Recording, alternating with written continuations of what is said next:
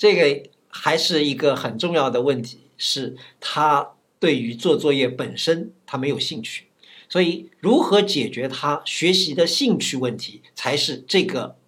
解决问题的关键。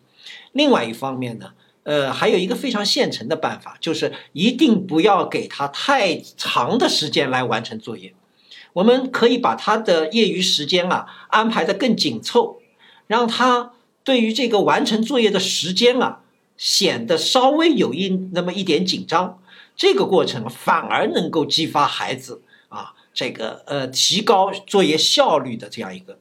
起到这样一个作用啊。所以这个呢，这个方法不妨一试。